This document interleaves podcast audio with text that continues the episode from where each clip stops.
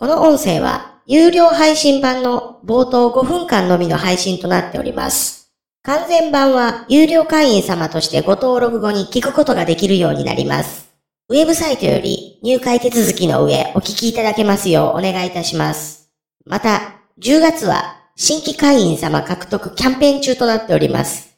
初月1ヶ月分が無料となるクーポンを利用いただければ過去の有料音源も含めてお聞きいただけるようになります。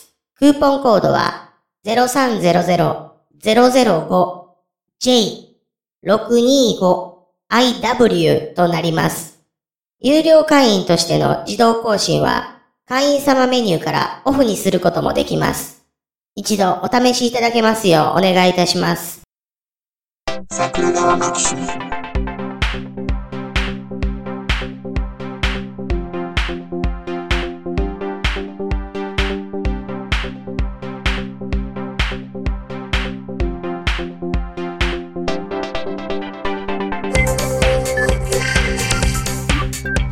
どうも、ジャスです。あ、どうも、立花です。ね、あのー音声だから許されるというわけで、あの、ジェンダー界を歯に衣着せず行こうという回でございますけれども。はい。まあ、それは荷が重いな。ヒロシさんに変わってほしいな。いや、あの、ダブルヒロシだから。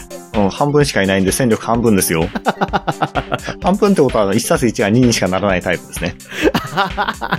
でも、それ大したことないじゃんって思った皆さんに主張したいのは、うん。現実では1たす1が2にならないんですよ。そうですね。そうですよ。うんあのうん1.1とかになったら上出来ですよ。右往の習慣がすごい。そう。三人よれば、文字の知恵とは言いますけれども、15人ぐらい僕以外集まってる会で、僕が無双したりとかしますからね、会社で。うん。まあ、それは、あの、特に IT 業界ではよくある話ですよね。あ、まあそうですね。スーパープログラマー1人が、うん一般プログラマー100人分とか仕事しますからね。プログラマーじゃなくてもそうなんですけどね、僕の場合ね。そうなんですよね。そうか。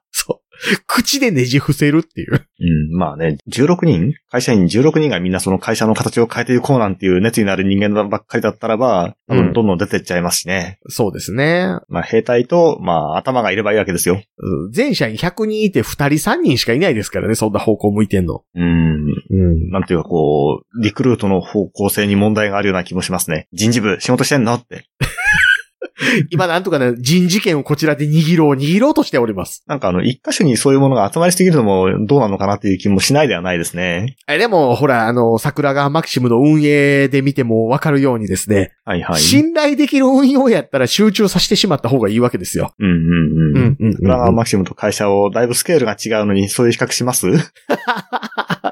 あの、比較するのはなぜならそこを担ってるのが僕だからです。はい。ねそうですよ。ジェンダー論です、ジェンダー論。はいはい。で、まあ、そのなんでジェンダー論かっていうと、ジェンダーってあれでしょ？ガオガイガーの敵でしょ？え、強そう。え、本当そんな敵だったんですか？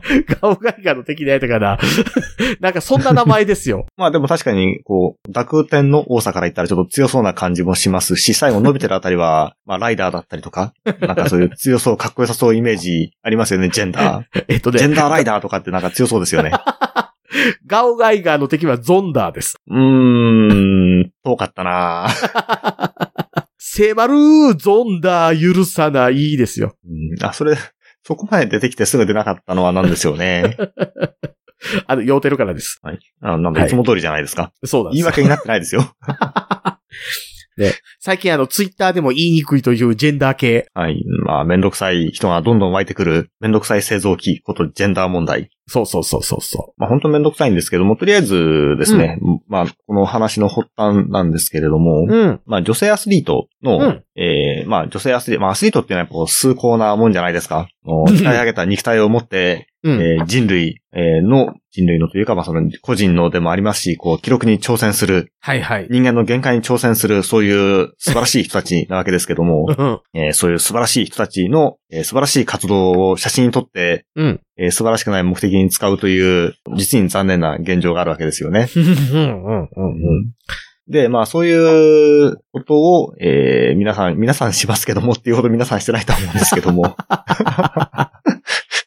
えっと、なんか、スポーツ系のウェブで、えっと、まあ、うん。あの、そういうことをするやつもいるけども、でもその、うん。まあ、その、まあ、女性アスリートをいやらしい目で見るっていうことと、えーそのうん。女性アスリート、まあ、特に陸上ですね、うん。やってるアスリートの着ているウェアがどんどん露出度が高いものに今なってて、うんまあ、最近、昔の感覚からすると結構ギョッとしますけども、胸の部分とはその、あと腰回りの部分だけで、お腹をバッチリ出して腹筋が見えるみたいな、そういう感じのウェアを着てるんですよね、最近はプンチャッ。トをご用意しております。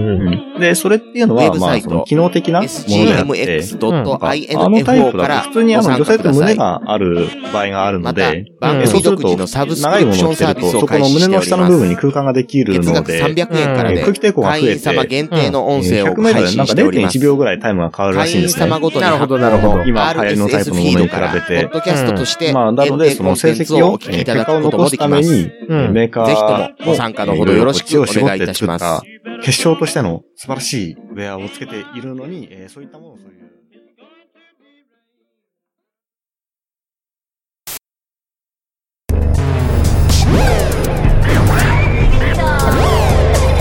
新しい生活に、ネットラジオ。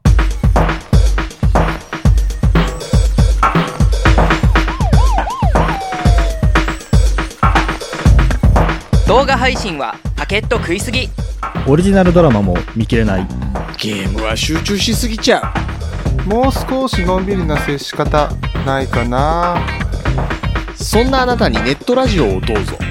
聞きたいときに聞きたいだけ。きっとあなたのお気に入りが見つかる新しい生活様式に完全対応桜川マキシムジャスト。ビッグバットボス黒原遥人千葉文化放送ひろしとネオチラジオ。オスパフとマグピーがお伝えしました